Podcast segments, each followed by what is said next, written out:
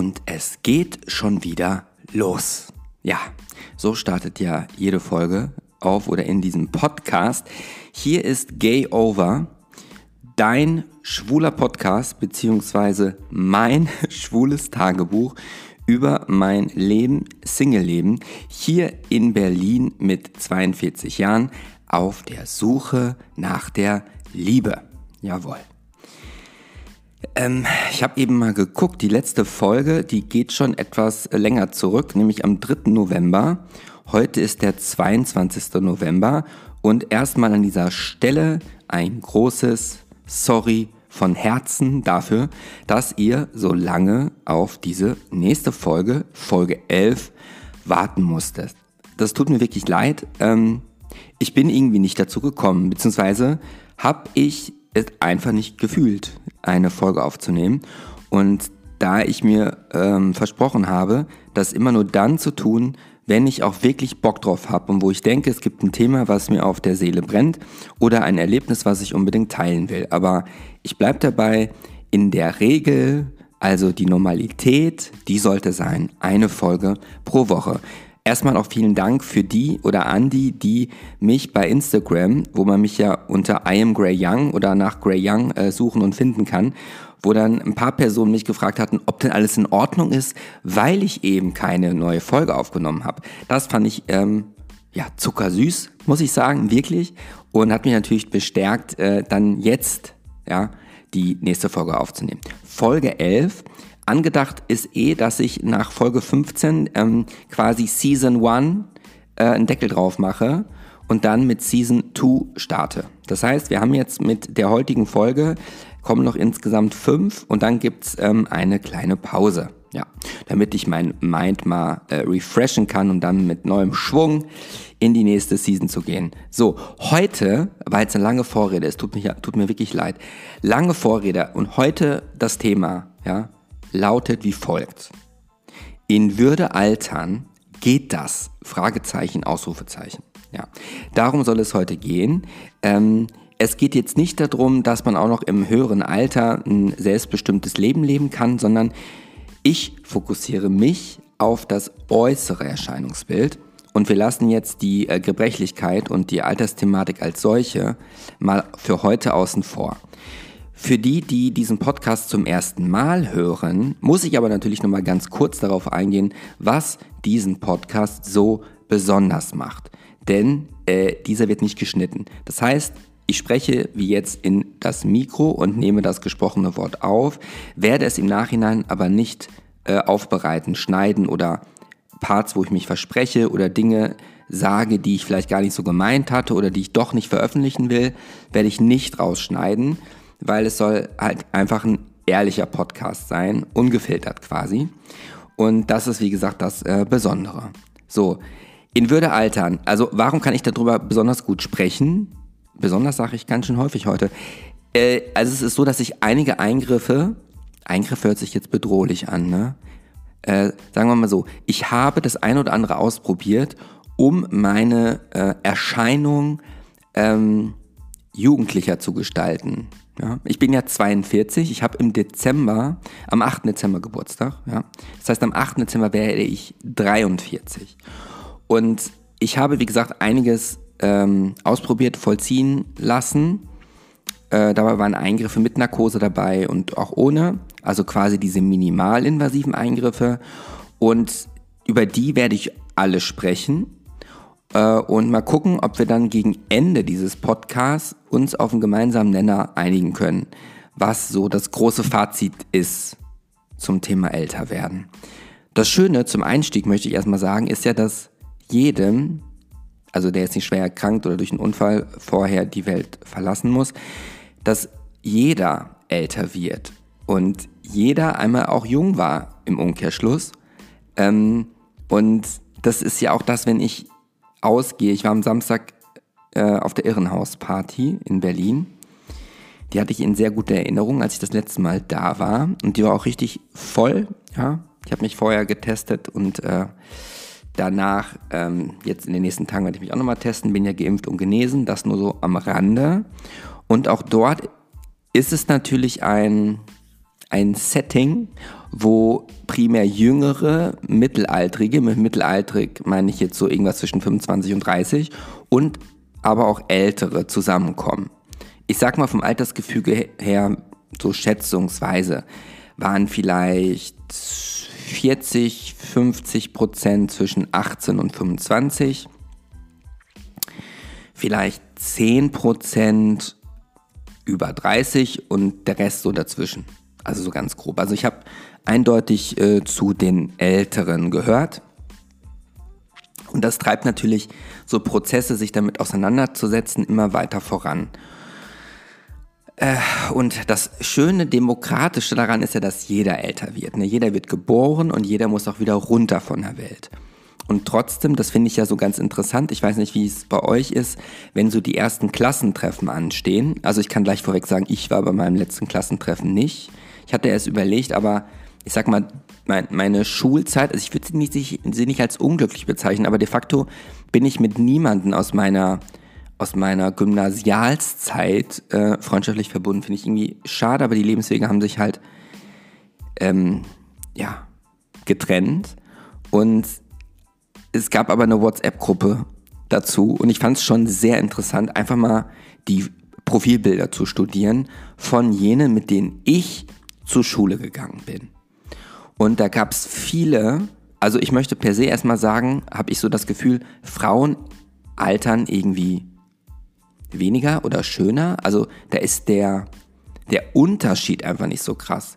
Also bei den, sorry, dass ich das jetzt mal so krass clustern muss, aber der heterosexuelle Mann, der in der Schulzeit halt noch richtig krass hot war, ist es in den meisten Fällen, wenn er über 40 ist, nicht mehr. Also ich habe das Gefühl, weil natürlich der klassische heterosexuelle Lebensweg mit Familie gründen, arbeiten, für die Kinder sorgen, Haus, Hof, Garten und einen Baum pflanzen, Stammtisch und Bier und Alkohol führt natürlich dazu, dass der Körper sich ja auch nach diesem Lebensweg, nach diesem Lifestyle ja auch verändert. Aus meiner Sicht zum Nachteil. Ähm, ich glaube auch, dass der schwule Mann, ich denke schon auf jeden Fall, ich meine, deswegen kommt es auch daher, dass so viele heterosexuelle Frauen irgendwie sagen, ja, die Schwulen sehen alle so gut aus. Wobei ich nicht weiß, ob das so stimmt, also ich sehe das nicht so. Aber dass der schwule Mann einfach einen größeren Druck ausgesetzt ist, glaube ich, ähm, jünger zu erscheinen, als man einfach ist. Und ich möchte an der Stelle auch eine Grundüberzeugung zum Besten geben die ich selber aber nicht leben kann, weil ich es einfach nicht kann oder nicht stark genug bin. Ich glaube, dass der Königsweg, der Königsweg wahrscheinlich der ist, gar nicht erst zu versuchen, mit bestimmten Methoden den Alterungsprozess aufzuhalten oder zu kaschieren oder zu stoppen gar. Ich glaube, wenn jemand mit sich im Reinen ist und das Altern als natürlich hinnehmen kann, sein Selbstbewusstsein nicht kleiner wird und er sich einfach trotzdem geil findet, dann ist das wahrscheinlich wirklich der Königsweg.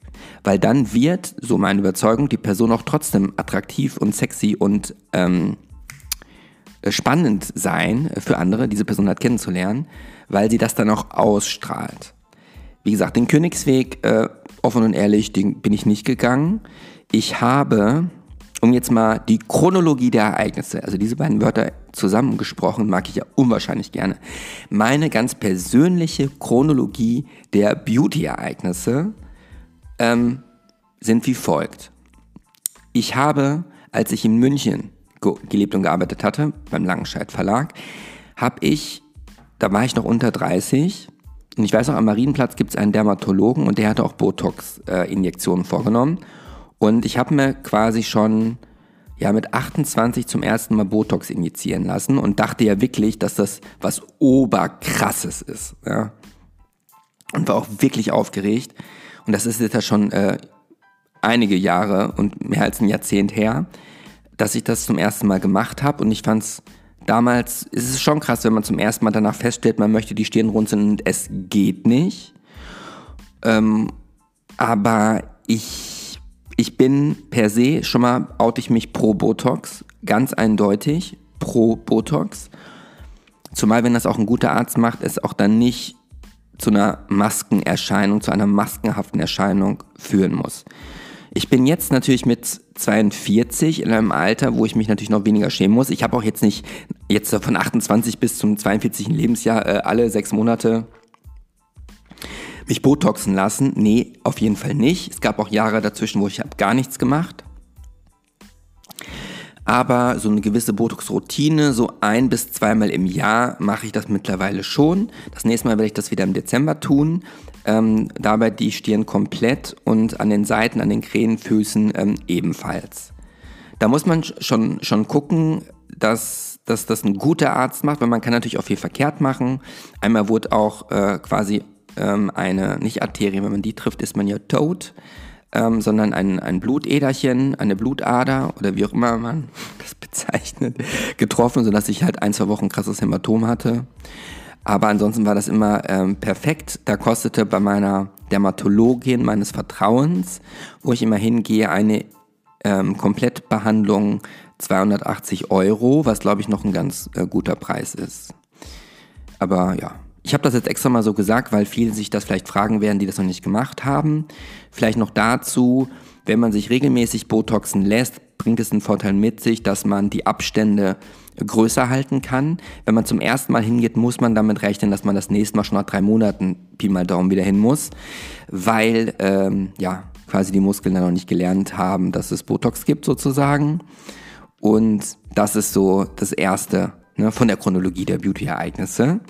Botox. So, das, dabei blieb es auch erstmal. Ähm, ich habe ja schon immer so verschiedene Gesichtscremes ausprobiert, irgendwelche Gesichtsmasken genommen, Augenpads etc. pp. Dazu an dieser Stelle von meiner, durch meine Brille geschaut, Pflegeprodukte, Reinigungsprodukte, gerade Cremes, klar, die können pflegen, die können die Haut mit Feuchtigkeit versorgen, trotzdem werden sie das Alter nicht aufhalten. Sie werden es auch nicht in eine oberkrasse optische Veränderung temporär herbeiführen können. Das funktioniert nicht. Ich bin eh erstaunt, dass sich eine Industrie so krass entwickeln konnte, obwohl sie ja eigentlich nur Lügen verkauft, weil es keine Creme gibt, die wie gesagt den Alterungsprozess stoppt. Äh, deswegen, ja, also dann spart euch das Geld, nehmt eine gute, günstige Drogeriepflege mit Feuchtigkeit, ohne Farbstoffe, ohne ähm, Parfum ist nämlich, ne, können immer Allergien auslösen. Hyaluron natürlich ist ganz gut. Und das Wichtigste, das Aller, Allerwichtigste, was wirklich auch wirkt, ist der Lichtschutz. Also ich nehme ein, ein Lichtschutzfluid von Ombre Solaire. Das kostet irgendwie, glaube ich, 9 Euro äh, bei DM. Das ist ein Fluid und keine Creme. Zieht mega schnell ein und äh, darauf verzichte ich an keinem Tag im Jahr. Das heißt, wenn man etwas dafür tun will, dass man auch in einem Jahrzehnt noch jünger geschätzt wird oder jünger aussieht und sich damit auch besser fühlt, dann auf jeden Fall nicht den Lichtschutz vergessen, Männer oder auch Frauen, die zusehen. Also Lichtschutz ist das aller, aller, aller Wichtigste dass da man, wenn man viel trinkt, die Haut mit viel Feuchtigkeit versorgt wird und äh, straffer äh, ausscheint und das, der Alterungsprozess verlangsamt wird. Auch das ist ein Mythos, da braucht er auch nicht dran glauben. Also wer jetzt vier Liter Wasser trinkt, wird auch nicht jünger aussehen als der, der nur anderthalb Liter trinkt. Ganz im Gegenteil, man kann ja auch zu viel trinken. Natürlich Sonnenaufenthalt auch sehr schlecht. Äh, also das nur, nur, nur dazu. Und Rauchen. Rauchen, Rauchen, Rauchen ist wirklich das aller, aller, aller, aller Schlimmste. Und sowieso Drogenkonsum, Nächte durchfallen und nicht schlafen ist auch furchtbar für die Haut. Deswegen klopfe ich auf den Tisch, dass ich das in meinem Leben eigentlich noch nie gemacht habe. Irgendwie eine Nacht durchgefeiert oder zwei Tage lang nicht geschlafen. Nee, das habe ich nie. Ähm, so, aber die Chronologie der Ereignisse, um mal wieder zurückzukommen nach dem Botox, was kam als nächstes? Also, das nächste hatte mit meinem sehr guten Freund Pascal zu tun. Der hört in der Regel den Podcast nicht. Falls du es doch hörst, schöne Grüße nach Köln. Und der hat mal beim Marktführer für Brustimplantate gearbeitet. In London, in UK. Nein, ich habe mir keine Implantate, ich habe mir keine Implantate reinlegen lassen. Also bis auf den Hinter. Nein, auch da ist nichts drin. Nein, aber er hatte mal für eine Veranstaltung in Amsterdam Probanden gesucht für Hyaluronunterspritzung. Genau. Und da habe ich mich quasi bequatschen lassen. Also bequatschen lassen würde ja heißen, ich hätte es eigentlich nicht gewollt und hätte es dann trotzdem gemacht. So ist nicht. Übrigens, natürlich habe ich meine Podcast-Kerze angezogen, den Tee angezogen, angemacht. Den Tee habe ich vergessen, sehe ich gerade. Naja, ich hoffe mal, ich gucke mal, wie weit ich komme mit dem Sprechen. Äh, genau, und der hatte mich gefragt, ob ich nicht teilnehmen möchte als Patient, der auf einer Bühne vor anwesenden eingeladenen Ärzten, die entweder quasi eine Fortbildung besuchen, wie man in Zukunft noch besser Hyaluron unterspritzen kann oder wo es neue Techniken gibt oder neue Produkte, dass ich mich quasi auf den Stuhl lege, mit einer Kamera gefilmt werde und drumherum die Ärzte gucken, äh, wie man sich an mir vergeht. Das habe ich gemacht. Ähm, und hat halt in, dauert meinen ersten Hyaluronsäurekontakt. Da war ich schon über 35, kann ich sagen. Genau. Und ich hatte ähm, Hyaluron quasi an der Stirn bekommen, ähm, seitlich. Das kann ich jetzt äh, schwer erklären, aber auch nur, weil das äh, gezeigt werden sollte. Äh, da gab es auch Probleme, diese Kanüle reinzubekommen. Also es ist ja alles immer nicht ganz risikolos. Ne? Also da kann ja auch wieder einiges passieren. Und danach äh, wurde halt noch das gemacht, was man sich noch gewünscht hat. Ähm, und da hatte ich mich dann, glaube ich, noch dann in dem Hotelzimmer danach noch äh, Botoxen lassen und ein bisschen äh, die, die, äh, die, die Wangen und das Mittelgesicht aufspritzen lassen. Das hört sich auch schon wieder so fies an. Ne? Also ich habe ja generell äh, und die guten Ärzte, ich glaube, dadurch unterscheiden die sich auch von den schlechten Ärzten oder Chirurgen oder plastischen Chirurgen. Also irgendwie kann ja, glaube ich, so sogar der, der, der große Heilpraktiker kann ja sogar auch Hyaluron spritzen. Da würde ich jetzt nicht hingehen dafür, sondern wirklich nur dorthin gehen, wo man auch wirklich weiß, die Person weiß, was sie tut. Äh, ich hatte damals, also okay, ich bleibe in der Chronologie. Also das war mein erster Hyaluronsäurekontakt. Es war auch in, war in Ordnung, hat mir auch gefallen. Danach ist auch die Haut, weil Hyaluronsäure auch Feuchtigkeit abgibt in die Haut, wirkt halt frischer und praller und das ist schon krass. Das ist schon krass. Und wie gesagt, das war, ähm, als ich schon ähm, weit über 30 war. Äh, dann, was habe ich äh, noch gemacht? Ich habe einmal in Düsseldorf in dem Zeitraum, wo ich bei L'Oreal gearbeitet habe, natürlich mittendrin in der Beauty-Industrie, ja, wo irgendwie jeder auf sein Äußeres achtet, dann ist man natürlich auch unter einem gewissen Druck und ich habe mich auch nach jeder Behandlung auch selber besser leiden gemocht im Spiegel und ich wollte auch nie krass jünger aussehen, sondern der Maßstab war einfach frischer auszusehen. Und ich glaube, das ist ein ganz, ganz wichtiger Punkt. Ähm, ich habe auch keine großen, also ich habe einen Eingriff jetzt vornehmen lassen, wo ich eine Vollnarkose erdulden musste. Das war erst Anfang November. Darüber spreche ich später noch. Äh, aber das finde ich ganz wichtig. Ich möchte ja nicht aussehen wie 18, das geht auch nicht, sondern ich möchte nur frisch aussehen. Das war immer so die obere, obere Maxime, die Parole, äh, das, die Mission sozusagen.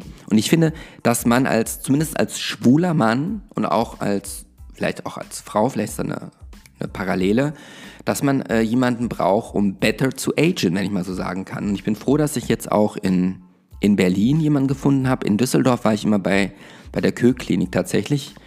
Äh, und genau, das habe ich jetzt in der Chronologie der Ereignisse tatsächlich ja unterschlagen oder war das fast zeitgleich?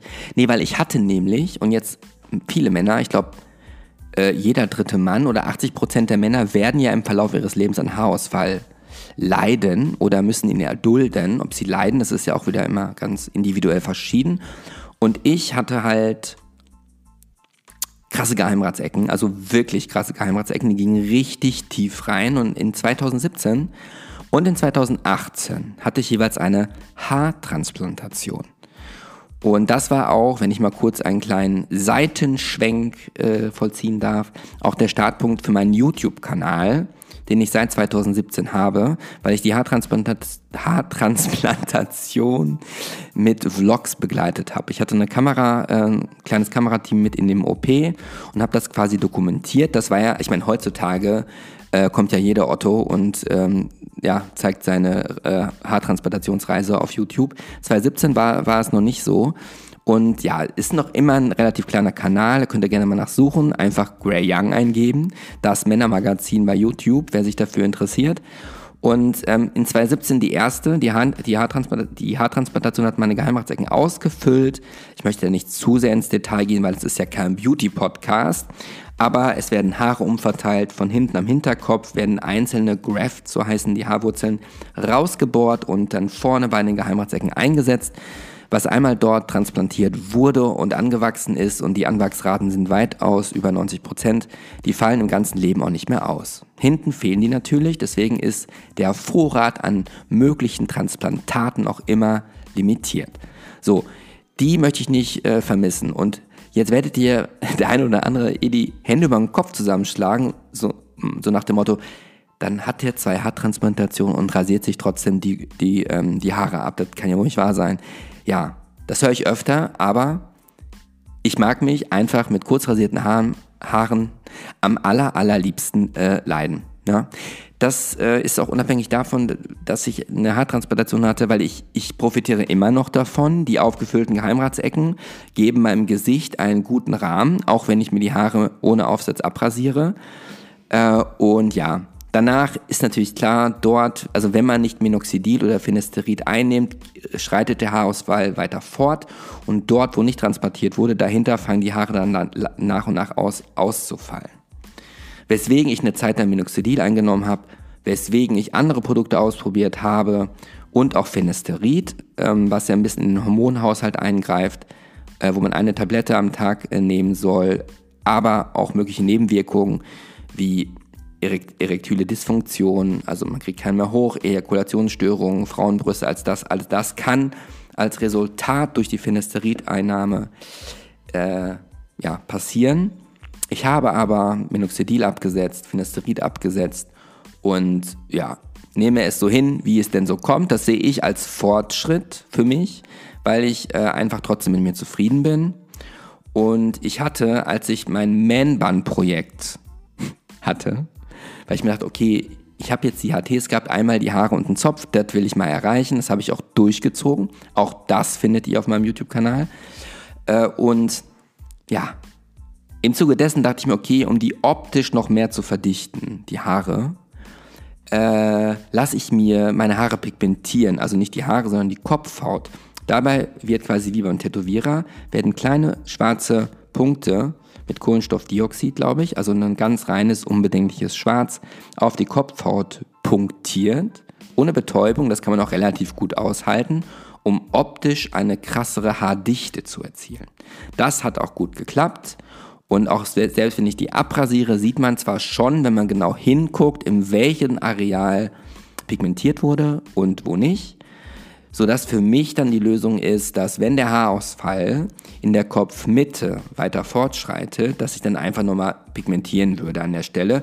Das Gute ist ja, weil man stelle sich vor, man hätte gar keine Haare und nur Punkte auf dem Kopf und jemand geht mit der Hand drüber und stellt fest, das fühlt sich ja an wie Nackthund, da ist ja gar kein Haar, dann ist es ja schwierig. Aber wenn man dann vorne, habe ich ja durch die Transplantation Haare, wenn die dahinter dann weniger werden und danach wieder natürlich wieder dann die Haare kommen, ist es nicht schlimm, so eine kleine Stelle zu haben, wo es nicht behaart ist, aber punktiert. Versteht ihr? So. Ja, ich glaube, dass es im Durchschnitt im Vergleich zu anderen Männern und auch schwulen Männern schon relativ viel ist, was ich gemacht habe. Ich hoffe trotzdem, dass man mir das nicht direkt ansieht. Also die Hoffnung stirbt zuletzt. äh, und ja, das habe ich auch gemacht. Die Haarpigmentierung allerdings, und jetzt verlasse ich leider die Chronologie der Ereignisse, weil ich einfach nicht, dafür nicht gemacht bin, ähm, habe ich äh, vor anderthalb Jahren vornehmen lassen. Ähm, es waren insgesamt drei Sitzungen notwendig, weil man macht immer eine Sitzung, dann schaut man, wie das Pigment angenommen wird. Ähm, und da wird auch erst äh, noch nicht so viel äh, pigmentiert. Und danach geht es dann ins Ganze, damit man weiß, wie hat die Haut das angenommen, wie sieht es jetzt aus und wird die restliche Fläche gemacht, was ich eine coole, sichere Vorgehensweise äh, finde. So, ähm, und jetzt gehen wir wieder vom, vom Kopf, von der Kopfhaut wieder zurück ins Gesicht. Und äh, da wollte ich nur sagen, dass ich in Düsseldorf, als ich bei L'Oreal arbeitete, habe ich auch einmal mir drei Fäden links und rechts einsetzen lassen. Das sind halt solche Kollagenfäden, die so leichte Widerhaken haben. Das heißt, die werden dann über äh, ein Loch in der Haut, in die Haut eingeführt. Ähm, an der einen Stelle, also meinetwegen weiter unten, ja, an der, an der, äh, so an der, in der Mitte der Wange, ja, wird das äh, eingefädelt und dann wird es nach oben durch die Haut hochgezogen. Oben kommt es dann wieder raus, wird dann quasi äh, der Faden gespannt, oben verknotet äh, und somit äh, die Gesichtsmitte oder man kann das auch im Augenbereich machen oder bei den Augenbrauen. Ähm, dadurch kann man die Haut halt anheben. Der Effekt ist weniger, also der ist temporär, sagen wir es so. Und es ist schon ein bisschen unangenehmer. Ähm, also ich konnte nach wie vor schon sprechen, aber es hat ein leicht gezogenes, so ein leichtes Druckgefühl war da. Das habe ich auch nur einmal gemacht. Diese Art von Fäden lösen sich auch komplett wieder auf. ähm, was wiederum auch das Gute ist, was generell bei Hyaluron ja vor äh, Fluch und Segen zugleich ist, dass wenn man einmal gut, ich sag mal, gespritzt wurde, dass es halt auch wieder nachgespritzt werden muss. Und das natürlich in Summe über die Jahrzehnte aufgerechnet, äh, kommt man schon zu einem richtig großen Batzen Geld. Ähm, also Botox, wie gesagt, hier in Berlin bezahle ich 280 Euro für. Woanders mag es mehr kosten. An die Fäden kann ich mich gar nicht mehr so dran erinnern. Das wird pro Faden abgerechnet. Ich meine, ein so ein Faden hatte irgendwie um die 90 Euro oder so gekostet. Meine ich. Das hat sich ja mittlerweile ja auch weiterentwickelt. Ich bin da ein bisschen skeptisch. Ich finde es auch irgendwie creepy, so einen Faden reinzubekommen. Äh, finde ich creepy. Ähm, auch wenn so eine Hyaluron dann auch wird ja nicht in die Haut gespritzt, oberflächlich, sondern meistens unter den Muskel, direkt auf den Knochen. Das hört man dann im Ohr, wenn dann das Silikon reingespritzt wird. Das ist auch Silikon. Also Silikon ist es nicht, das Hyaluron. Ähm, aber wenn man keine Angst vor Spritzen hat, ist es auf jeden Fall auszuhalten. Ja, ich habe dann nochmal, ähm, also meistens nicht öfters als ein Jahr, äh, dann sind einmal zwei Jahre vergangen, ähm, wo ich gar kein Hyaluron hatte. Das war jetzt, als ich in Düsseldorf dann hier nach Berlin gezogen bin. Da habe ich nur gebotoxt und ähm, wie gesagt, es sind ja jetzt ja schon zwei Jahre vorbei und ich hatte im November, im November habe ich was anderes ausprobiert. Ich war nämlich in der ähm, Birkenwerder Parkklinik. Die haben auch ein Büro direkt äh, hier im Prenzlauer Berg. Da habe ich zwei Vorgespräche geführt und was ich dort habe machen lassen, darum geht es jetzt. Und danach gehen wir mal drauf ein, wie man in Würde altern kann und wann das nicht mehr in Würde ist. Aber was war jetzt im November? Im November bin ich ähm, ambulant behandelt worden, äh, aber ich kam halt in eine Vollnarkose, ich wurde intubiert. Allerdings ist der Tubus, so heißt das, glaube ich, nicht komplett tief rein in den Rachen, sondern nur ansatzweise den Rachen reingeschoben worden. Also ich war komplett geschlafen. Ich weiß nicht, ob das jetzt ein Dämmerschlaf war, weiß ich nicht. Ich habe die Narkose auch mega gut vertragen. Ähm, Tag vorher wurde ein PCR-Test gemacht, dass ich auch kein Corona habe. Und dann wurde mir ähm, aus dem Bauch Eigenfett entnommen. Und dieses Eigenfett habe ich dann ins Gesicht unterspritzt bekommen. Das bedeutet, das Fett also da wird quasi eine Lösung ähm, in den Bauch injiziert, dann ähm, schwemmen das, die Fettzellen und ähnliches auf, dann wird über kleine Spritzen das Fett quasi rausgezogen und aufbereitet. Und es gibt dann quasi Fett, das sogenannte Nanofett, wo auch fast kaum lebende Fettzellen drin sind. Und das ist halt ein sehr dünnes äh, Fett von der Konsistenz, so wurde mir das erklärt. Und dieses dünnere Nanofett wurde mir unter die Augenregion ähm, gespritzt, einfach um die Augenschatten zu minimieren, äh, Fältchen auszugleichen und den Blick wacher zu bekommen. Äh, und das baut sich allerdings über die Zeit dann auch wiederum ab. Dann gibt es jenes Eigenfett, was dann quasi mehr so aufbauend gespritzt wurde. Und das ging dann mehr so in den Bereich ähm, hintere Wange, also von, wie soll ich das jetzt erklären, auf dem, ähm, wenn man jetzt unter seinem Auge fasst, dann füllt man ja diesen Wangenknochen. Wenn man dann, meinetwegen auf der rechten Seite mit dem Zeigefinger den Wangenknochen folgt, relativ ans Äußere, dort wurde angesetzt und dort wurde quasi ein bisschen Volumen aufgebaut und dann ging es quasi so leicht schräg runter. Ja, ich weiß nicht, ob ich das halbwegs gut erklärt habe. Das an beiden Seiten. Und der liebe Gott hat mich ja quasi mit einem leicht fliehenden Kinn geboren und ich habe ja ein sehr ausgeprägtes Grübchen, wo ich dazu sagen muss, dass ich ja früher dafür gehänselt wurde, das auch oftmals als Arschkind titulierte, äh, tituliert wurde, nicht tätowiert, tituliert wurde in der Schule, was ich jetzt nicht so schlimm fand, weil ich immer gesagt habe, hey, Michael Jackson hat sich das rein operieren lassen, also bitte. Ne? Naja, also das heißt, ein Großteil von diesem Eigenfett wurde quasi äh, im Kinn untergebracht. Und danach, äh, also in dieser anderthalbstündigen Prozedur, wo ich auf dem OP-Tisch lag, wurde noch ein sogenanntes TCA-Peeling gemacht, was ein chemisches Peeling ist, wo eine Lösung aufgetragen wird ähm, auf dem gesamten Gesicht. Und das nimmt dann mit, durch chemische Reaktionen äh, die oberste Haupt, Hauptschicht, Haupt, Hautschicht ab. Das heißt, als ich wieder wach geworden bin, hatte ich leichte Schwellungen. Ich hatte rechts ein leichtes Hämatom, aber eher klein und an dem Kinn auch ein Hämatom. Sind jetzt am 9. November war es, heute ist ja der 22. November, es ist alles komplett wieder abgeklungen. Der Vorteil vom Eigenfett ist natürlich der, dass es ein körpereigener Stoff ist und es deswegen Allergien, Unverträglichkeiten komplett ausgeschlossen sind. Ich hatte vorher immer irgendwie nie Hyaluron, äh, nie Eigenfett in Betracht gezogen, weil ich da so ein, eine schlechte Lobby irgendwie so hatte oder aufgenommen oder wahrgenommen hatte. Aber mir hat man in diesem Gespräch versichert, dass das quasi die Luxusbehandlung ist, äh, um, sage ich mal, das äußere Erscheinungsbild zu verjüngen. Äh, ist eigentlich ein schönes Wort, ne? Verjüngen. äh, und ich habe mich auf das Experiment eingelassen. Ich hatte heute den, den Olli äh, da auf dem Café. Der hat das jetzt gar nicht irgendwie gesehen. Er meinte schon, es sieht irgendwie glatter aus, aber er hat jetzt nicht gesagt, boah, was, als er reinkam, was hast du gerade machen lassen oder so. Im Fitnessstudio, der äh, Fitnesstrainer, der Basti, falls du das hörst, der hört ja manchmal meinen Podcast, dem ist das direkt aufgefallen, dass ich irgendwie so frischer aussehe.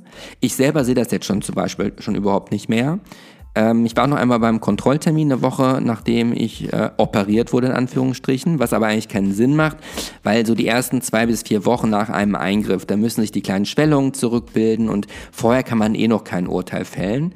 Ähm, ich bin aber jetzt schon sehr zufrieden, die Haut schon, hat sich schon komplett geschuppt, das ist ein bisschen blöd, da muss man dann halt durch. Äh, aber dadurch werden die Fältchen minimiert, kleinere ähm, Hautunebenheiten, ähm, Altersflecken gehen dadurch nicht komplett weg. Ich habe ja tatsächlich einen auf der rechten Seite äh, an der Schläfe. Das hat auch meine Dermatologin bestätigt, dass das ein Altersfleck ist. Naja, und das war schon recht teuer. Ähm, es hat insgesamt die Narkose alleine, hat 350 Euro gekostet.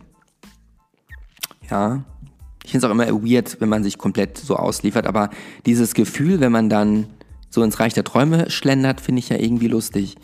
Ich weiß immer nur, dass ich gesagt habe, weil das ja der gleiche, das gleiche Narkosemittel ist, wo Michael Jackson dran gestorben ist, dieses Propofol oder so. Habe ich nur immer, während ich das bekommen habe und auch danach im Aufwachraum immer nur gesagt, dass ich, dass Michael Jackson dran gestorben ist. Äh, und ob ich, ob ich schlimm, ob es sehr schlimm aussieht. Äh, also ich, ich rede dann immer sehr wirres Zeug, wie die meisten anderen wahrscheinlich auch. Ähm, warum sage ich das jetzt mit der Narkose? Habe ich vergessen. Naja, also ich bin dann mit dem Taxi nach Hause gefahren, weil man ja dann nicht am Straßenverkehr teilnehmen kann, auch nicht als ähm, Fußgänger und nicht als S-Bahn-Fahrer. Und ja, hab wie gesagt, nach einer Woche konnte ich, trotzdem bin ich trotzdem rausgegangen, aber die Haut, dann nach drei, vier Tagen fängt sich das halt krass abzuschuppen. Ich kam mir vor wie eine Schlange und konnte teilweise, was man nicht machen soll, aber die Haut quasi so abziehen. Das heißt, wenn sie schon anfing zu flattern irgendwo, habe ich dann trotzdem ganz vorsichtig abgenommen, wenn man so sagen kann. Das heißt, äh, das sah dann hier aus wie nach der Häutung hier bei mir äh, auf dem Sofa, ist ein bisschen eklig. Habe ich natürlich auch schnell wieder weggesaugt. Aber der Prozess ist ähm, abgeschlossen und das ist jetzt tatsächlich. Ach nee, ich habe schon, ich habe noch was vergessen. Ich hatte dann hier in Berlin auch im, im ersten Jahr, als ich hingezogen bin, äh, beziehungsweise war das, als ich arbeitslos war? Also ich verliere immer so das Zeitgefühl, habe ich auch das Vampire Lifting machen lassen, habe ich ganz vergessen. Bei diesem Verfahren wird ja Blut abgenommen, das Blut kommt in eine Zentrifuge und äh, das Blutplasma, und nur das Blutplasma, wird dann in die Haut injiziert. Meine, Dermatologe, meine Dermatologin hat das dann allerdings so gemacht, dass sie dann erst wird meine Haut mit einem Fraxel-Laser bearbeitet. Es gibt verschiedene Laser. Da dringen er quasi die Laserstrahlen in die tieferen Hautschichten ein, wodurch die Kollagenproduktion angekurbelt werden soll. Das ist relativ schmerzhaft, muss man sagen. Ähm, und danach äh, wurde dann quasi mein Eigenblut, mein Plasma in die Haut reingespritzt. Das heißt, man hat erstmal die Schmerzen, selbst wenn man eine Betäubungscreme aufgetragen bekommt, äh, es tut einfach weh. Schmerzen beim Lasern, danach sieht man komplett rot aus, oberkrass rot. Die Haut schält sich auch nach dieser Behandlung. Und dann kommen ja noch die Spritzen, die man in die Haut, wo das Blutplasma reingedrückt wird, in die Haut. Auch das ist nicht gerade schmerzfrei. Meine Dermatologin ist da sehr überzeugt von. Eine Behandlung sind, glaube ich, 250 Euro gewesen. Das muss man halt regelmäßig machen. Ich habe das, glaube ich, dreimal gemacht, aber ich hatte halt irgendwann keinen Bock mehr auf, auf diese Schmerzen. Und deswegen hatte ich jetzt mal das Eigenfett ausprobiert. Aber das war dann, meine ich, tatsächlich auch alles, was ich bisher ausprobiert habe. Genau. Also Hyaluron, Botox, Fäden, Vampire Lifting, Eigenfettunterspritzung, TCA-Peeling. Das sind ja sechs verschiedene Dinge. Ja. Okay, wenn wir bei diesem Thema schon sind, ja, damit ich mich auch noch komplett um Kopf, Kopf, Kopf habe ich noch, um Kopf und Kragen rede, möchte ich nicht verschweigen. Ich wurde mit einer knorpligen Schiefnase auf die Welt geboren. Das hatte auch damals der HNO-Arzt in der Schönklinik, lustig, dass die so hieß, in Düsseldorf mir auch bestätigt, dass ich eine knorpelige Schiefnase habe. Und ich, ähm, es wurde dann auch eine Untersuchung gemacht, wie viel Luft ich bekomme links und rechts, weil ich eine oberkrass schiefe Scheide, äh, Scheidewand, Nasenscheidewand hatte. Und es kam raus, dass ich bei dem einen Nasenloch 40% weniger Luft bekomme. Deswegen wurde meine Nase operiert und ich habe die dann auch mal komplett zertrümmern und zerlegen lassen äh, und die Schiefheit korrigiert. Ähm, und bin damit aber sehr zufrieden, wenngleich ich sagen muss, dass ich mindestens sieben, acht Monate oberkrasse ja, Einblutungen an beiden ähm, Augen hatte, also so richtig krasse Augenschatten, die auch sechs, sieben, acht Monate nur ganz peu à peu weggingen, sodass ich immer gefragt wurde, ob mit mir alles in Ordnung ist, ob ich krank bin. Ähm, also das würde ich wirklich nicht unterschätzen. Das war wirklich krass und die rechte Seite am, am rechten seitlichen Nasenflügel war halt mindestens zwei Jahre lang leicht geschwollen. Also ich sah nicht aus wie Quasimodo, aber mir ist das immer aufgefallen und ich kann sagen, dass jetzt, das war glaube ich auch 2017, dass jetzt im Jahr 2021 äh, die Schwellung komplett zurückgegangen ist. Ich habe auch irgendwann gar nicht mehr dran gedacht. Ich habe nochmal Kortisonspritzen reinbekommen. Also das war auf jeden Fall äh, kein leichtes Unterfangen. Ich bin aber froh, dass ich das gemacht habe. Aber für jeden, der mit dem Gedanken spielt, äh, dann dann ne, ist das auf jeden Fall nicht zu unterschätzen. Und ich würde, ich habe ja die Form auch leicht verändern lassen. Also ich habe jetzt nicht die typische operierte Nase, dass jeder so sieht, ah, die ist operiert. Aber ich glaube, das kann ich jetzt auch nicht mal rückgängig machen, das ist auch okay so. Ich würde aber jedem raten, die Grundform erstmal vielleicht beizubehalten und sie nur begradigen zu lassen. Das wäre das, was ich ändern würde, wenn ich nochmal die Zeit zurückdrehen könnte. Ich bin aber trotzdem wirklich zufrieden und die Symmetrie in meinem Gesicht, weil ich ein sehr asymmetrisches Gesicht habe, wahrscheinlich nicht wahrscheinlich, hat jeder Mensch ja eher ein sehr asymmetrisches Gesicht, eben außer die oberkrass bezahlten Models. Und das waren dann auch die Sachen. Ach nee, ach Gründe. Also das, das hört sich jetzt ja auch gebündelt jetzt nur so krass an. Das war ja über mehrere Jahrzehnte das meiste. Ne? Ich habe nämlich, als ich in Düsseldorf bei L'Oreal war, auch eine Sache ausprobiert, die zuletzt auch oberkrass in den Medien war, nämlich bei Linda Evangelista die hat sich ja wohl ihr Eigenfett wegfrieren, Eigenfett, ihr Fett wollte sie sich wegfrieren lassen mit dieser Kryptolyse oder so. Krypto, weiß ich nicht, also mit Kälte weg, wegfrieren. Das habe ich zweimal am Bauch gemacht. Da bekommt man quasi wie so eine Saugglocke ähm, platziert, dann wird die Haut eingesogen und dann oberkrass runtergekühlt, sodass die Fettpolster, äh, die Fettzellen kristallisieren und dann werden die nach und nach abgebaut. Danach hat man krasse Blutergüsse. Man sieht aus, als würde man misshandelt werden. Davon soll das Fett wegschmelzen. Ich habe das nicht feststellen können und deswegen habe ich das auch nicht weiter fortgeführt. Ich glaube, am Ende, ja, ist ja eh die Ernährung äh, macht den Körper und dann kommt vielleicht noch 30% Sport drauf. Das vergessen ja immer die meisten. Aber das, das war es jetzt wirklich, was ich alles gemacht habe. Und ich habe einmal in der Kooperation mit dem YouTube-Kanal ähm, bei der Kö-Klinik äh, an einem ja, an einem Projekt teilgenommen, da wurde mir Blut abgenommen und Nährstoffdefizite äh, gecheckt. Und dann habe ich maßgeschneidert quasi eine Liste an Nahrungsergänzungsmitteln verschrieben bekommen, Vitamin D, Vitamin E, äh, Eisen, ähm, schießt die Wand an was noch alles, äh, um dann die Speicher so zu befüllen, wie es der Körper benötigt. Ja, das ist natürlich am Ende sehr, sehr teuer. Äh, das habe ich dann auch nicht fortgeführt. Das Video, was ich, was dort von denen, von der Kameramann gedreht wurde, wurde irgendwie nie fertig geschnitten. Also dazu gibt es auch keine, äh, kein Video zu. Aber das ist summa summarum meine Beauty-Reise bisher. Ähm, viele würden da wahrscheinlich gar nicht drüber sprechen. Ähm, ich habe es jetzt einfach mal getan. Und die Grundfrage bleibt natürlich, in Würde altern, geht das? Und jetzt mal was zu der Zeit, in der wir leben. Ich möchte jetzt nicht diese ganze Social-Media-Leier von mir geben, aber natürlich, Fakt ist, früher hat man Fernsehen und die Zeitschriften gehabt äh, und hat halt dort teilweise dann auch perfekte Menschen gesehen, die dann zeitaufwendig retuschiert wurden oder die auch beim Schönheitschirurgen waren. Ja, heute in der Social-Media-Welt, wo jeder einen Filter drauflegen kann. Jeder kann mit Apps mal eben seine Gesichtszüge optimieren, Augen, Augen größer, kleiner machen, Kinn spitzer, Kinn breiter, die Lippen äh, falten, Augenschatten, alles retuschieren und das innerhalb von wenigen Minuten, äh, sodass diese perfektionierten Bilder auf Social Media, insbesondere auf Instagram, natürlich ungewollt, genauso wie Werbung immer wirkt, wenn auch indirekt, einen Druck auslösen und zwar auf jeden von uns, auf jeden von uns.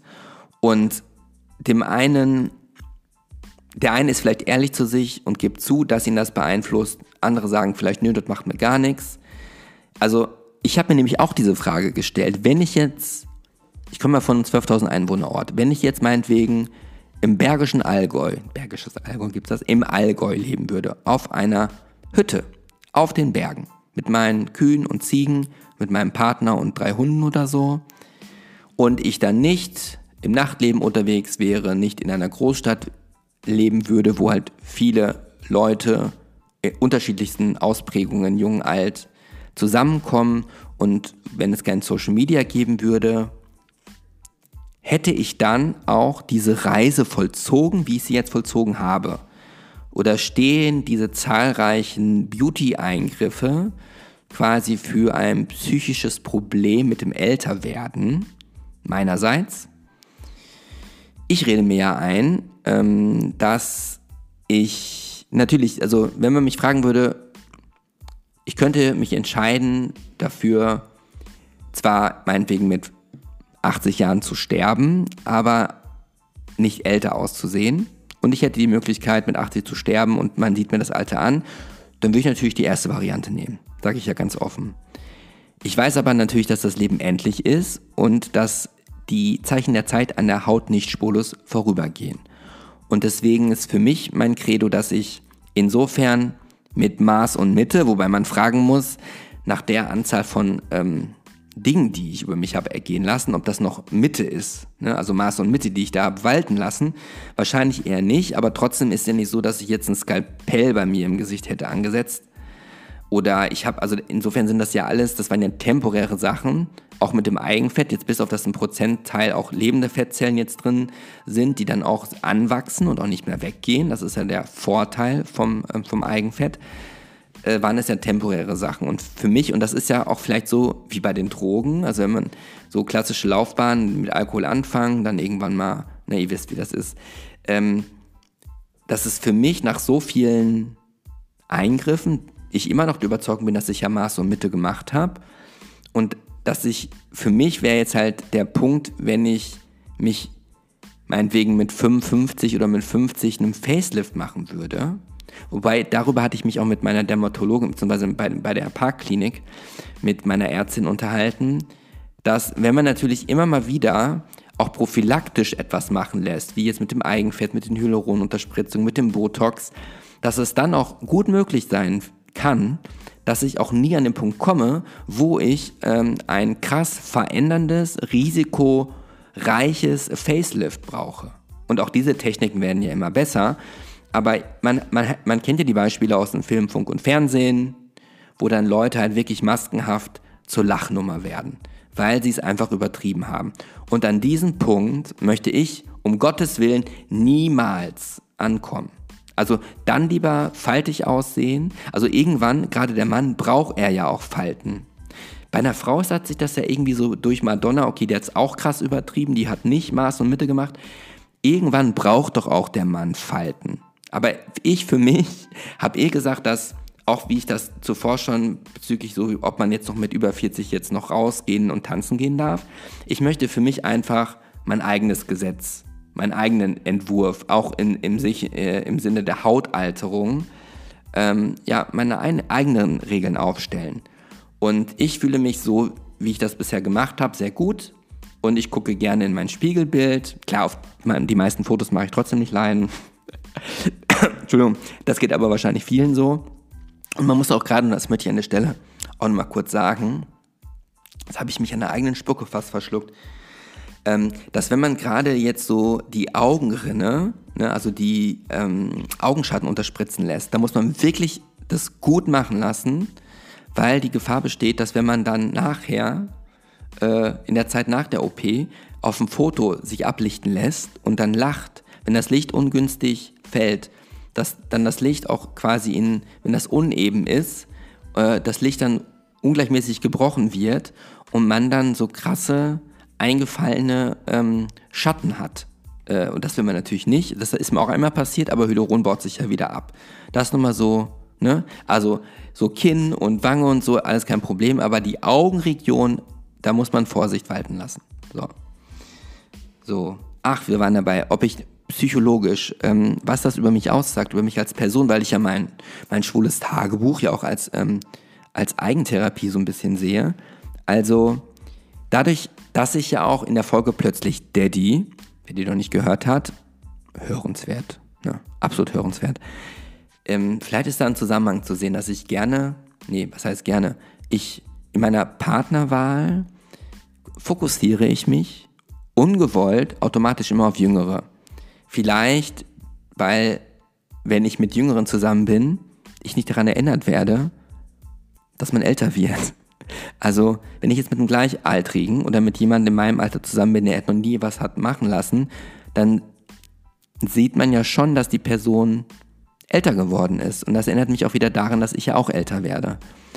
Und ich meine, das Peter Pan-Syndrom, vielleicht müsste ich mich da nochmal einlesen ähm, dass man einfach sich weiter kindlich verhält, was ich ja wie gesagt nach wie vor als einen positiven Charakterzug finde und nicht als Makel oder als Schwäche. Vielleicht ist es dann Richtung Peter Pan-Syndrom vielleicht, dass ich dann auch versuche äußerlich und auch durch meinen Kleidungsstil ähm, die Jugendlichkeit weiter zu unterstreichen und aufrecht zu erhalten. Ich weiß es nicht. Aber das könnt ihr mir gerne mal äh, entweder direkt hier bei Spotify ähm, ja, reinschreiben als Kommentar oder mir per Instagram per, per Privatnachricht also, oder Direktnachricht schreiben, wie ihr das bewertet. So, wo ihr jetzt vielleicht die eine oder andere Folge von mir gehört habt, was euer Eindruck ist, ob ihr auch schon mal sowas habt machen lassen oder es vielleicht vorhabt. Also wenn, wenn, wenn ihr mich jetzt fragt, wenn du mich jetzt fragst, wie sieht es jetzt aus, würdest du dich mit 50 und das Messer legen? Da muss ich ehrlich sagen, ich könnte es mir vorstellen, ja. Ich könnte es mir vorstellen, wobei als ich, und das war nicht krass, als ich am 9. November in der Parkklinik war für meine Eigenfettunterspritzung, war ich halt in dem, im Aufenthaltsraum, um von der Schwester abgeholt und auf die Station gebracht zu werden. Da saß eine Dame älteren Alters, die war komplett bandagiert um den ganzen Kopf und die sah wirklich schlimm aus und die hatte wohl ein Facelift, wie die Frau Doktor dann später meinte. Und das ist ja wirklich eine krasse Geschichte, weil ja dann das, die Haut komplett abgelöst wird, also meines Wissens, äh, um dann gestraft zu werden und dann wieder zusammengenäht äh, zu werden. Und das ist natürlich so, wenn Nerven beschädigt werden, dass es zu maskenhaft aussehen kann. Da bin ich froh, dass ich jetzt noch nicht in dem Alter bin, wo sich diese Frage stellt. Womöglich ist das natürlich das gesamte Business, weil er so viel Kohle zu machen ist, in äh, zehn Jahren noch schon weiter als jetzt. Ja. Also ich würde es ich in Betracht ziehen, sagen wir mal so. Wobei ich auch, auch immer zu Freunden sage, irgendwann braucht der Mann Falten. Aber es ist auch komisch, wenn jetzt die Stirn glatt ist und äh, die Augen sehen aus, wie, wie sie normalerweise aussehen. Hätte man nichts gemacht, ist auch komisch. Also irgendwie muss man das ja auch ganzheitlich betrachten. Aber auf die Grundfrage zurück, damit wir jetzt auch beruhigt und ähm, ja, ausgeglichen im Zen äh, aus dieser Podcast-Folge Podcast irgendwann aussteigen können. In Würde altern geht das. Ich glaube, es geht, aber in, im einen müssen wir ja mal uns wirklich, ähm, eine Sache muss, muss man einfach anerkennen, dass das Altern in unserer Gesellschaft immer stärker kritisiert wird und auch stigmatisiert wird. Und auch gerade die, die in der Öffentlichkeit stehen, auch oftmals, also als Beispiel mit dem Wetten das Besuch von Helene Fischer, wo die Schlagzeite, Schlagzeite, die Schlagseite auf der Bildzeitung am nächsten Tag war, ähm, knittrige Helene Fischer, äh, irgendwie schlecht gelaunt auf der Couch bei Wetten das. Also es, es, wurde über ihr Äußeres gesprochen, dass sie schwanger ist, dass sie Falten im Gesicht hatte und dass sie nicht so fröhlich war wie sonst. Aber der Aufhänger war das zerknitterte Aussehen, wo direkt ein Foto abgelichtet wurde. Also Personen, insbesondere Frauen, müssen faltenfrei strahlend schön sein, wie Kylie Minogue und Madonna.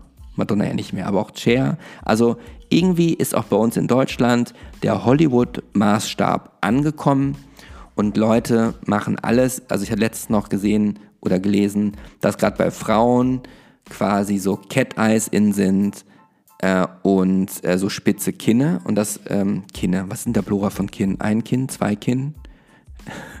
Kinne gibt es doch gar nicht, ne? Ja. Ähm, äh, dass das auch hierhin weiter rüber schwappt. Und natürlich hat man heutzutage Möglichkeiten. Also man guckt sich die Kardashians an, die sehen ja auch alle gleich aus. Äh, was da alles möglich ist. Also heute ist ja quasi Schönheit nicht nur eine Frage der Genetik, sondern eine Frage des Geldbeutels und einem richtigen Operateur. Heute kann ja eigentlich, man kann es fast sagen, irgendwie wirklich jeder schön sein. Wobei, äh, manchmal gehe ich durch die Straßen und zum Glück ist es ja nicht so wie auf Instagram, dass man nur von perfekten Leuten umgeben ist, sondern es gibt ja auch einfach normale Menschen. Ja, wo man sich da nicht so vorkommt äh, wie einer von den wenigen, die irgendwie nicht von der Genetik bevorteilt wurden. Ähm, ja, also in Würdealtern geht das. Also Fakt ist, sei es die Werbung, sei es Social Media, es wird eine Sache äh, in den höchsten Tönen in den siebten Himmel gelebt, gelebt und angebetet, und zwar, dass es schön ist, jung zu sein, jung zu bleiben. Jugendlichkeit wird über alles gestellt. Es ist ja quasi fast schon eine Art Religionsersatz äh, geworden, sein Äußeres zu optimieren, an diesen Optimierungswahn, ins Fitnessstudio zu rennen, ähm, dem ich auch verfallen bin. Und gerade der schwule Mann und gerade der schwule Mann, der auf Jüngere steht, glaube ich, steht unter einem besonderen Druck. Ähm, und ich habe es gesagt, ich wiederhole es nochmal, der Königsweg ist es, glaube ich, einfach so zu akzeptieren.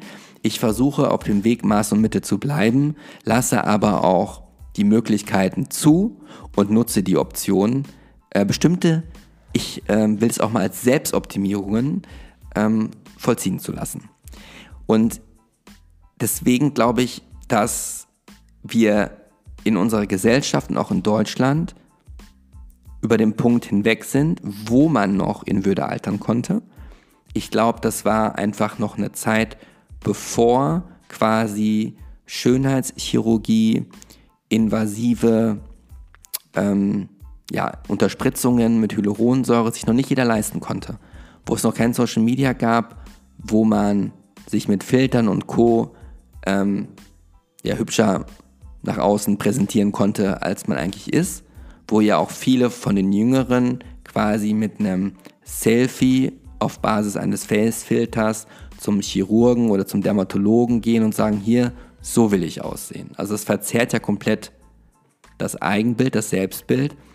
Ähm, aber ich glaube, dass man in Deutschland und auf der Welt sowieso in Würde altern konnte. Die Zeiten sind vorbei. Abgesehen davon natürlich tot und älter werden und alt sein wird ja eh stigmatisiert und eigentlich nirgendwo behandelt und verdrängt, was nicht richtig ist. Und ich mache den Trend aber auch mit. Ich bin in dem Fall quasi auch ein Opfer, aber ich bin versucht, bei Maß und Mitte zu bleiben. Es ist wirklich eine besondere Herausforderung. Ich glaube, je älter man wird, umso herausfordernder wird es. Äh, und ich hoffe, also wenn ihr irgendwann auf Instagram dann Bilder seht, wo ihr denkt, jetzt ist das Maß aber voll oder ich habe den Bogen überspannt, dann schreibt mir das bitte. Ich habe auch zu meinem besten Freund gesagt, zum Pascal, wenn ich jemals so aussehe wie die Katzenfrau, äh, die man ja, glaube ich, kennt, ähm, oder die Botox Boys, also wenn ich weiß, wer die sind, könnt ihr ja mal googeln. Wenn ich so aussehe, dann bitte erschieß mich einfach. Ja. Das, das habe ich, hab ich ihm so gesagt. Und es ist ein sehr, sehr schwieriges Thema. Ich finde, man sollte es erstmal jedem überlassen, was er tun möchte, um sich halt besser zu fühlen. Der Königsweg ist wahrscheinlich, sich nichts an sich machen zu lassen. Ich habe einiges ausprobiert, auch ähm, ja, ein, sehr stark eingreifende äh, ähm, Operationen über mich ergehen lassen bezüglich der Nase. Ja, das war ja das größte äh, Ding. Und die Eigenfettunterspritzung, ich finde, das hört sich ein bisschen krasser an, als es am Ende ist. Es ist halt aufwendiger und Hyaluron und Botox. Ähm, ich schäme mich nicht dafür, da, äh, das ist klar. Ich stehe auch dazu. Also ich erzähle nicht jedem, dass ich eine Nasen-OP habe, das, das muss ja auch nicht sein. Aber wenn man mich darauf anspricht, würde ich es auf jeden Fall nicht äh, verschweigen. Und das finde ich auch sehr, sehr, sehr, sehr wichtig. und das machen ja auch die meisten, also Linda Evangeliste hätte ja nicht über das Thema gesprochen, wenn alles gut ausgegangen wäre. Und nur, weil sie in Anführungsstrichen wahrscheinlich verschandelt wurde, hat sie halt drüber gesprochen. Aber auch das verzerrt halt das Bild, dass halt die meisten das machen, es aber nie zugeben und das Umfeld und auch gerade wenn sie als Role Model fungieren, dann denkt, ach guck mal, die sieht jetzt mit 45 noch aus wie mit 35, also auch so wie Jennifer Lopez und so, ne? Dass man so denkt, okay, das ist jetzt der Maßstab auch für mich. Und deswegen finde ich es wichtig, dass wenn jemand das macht, dass man darüber auch spricht. So.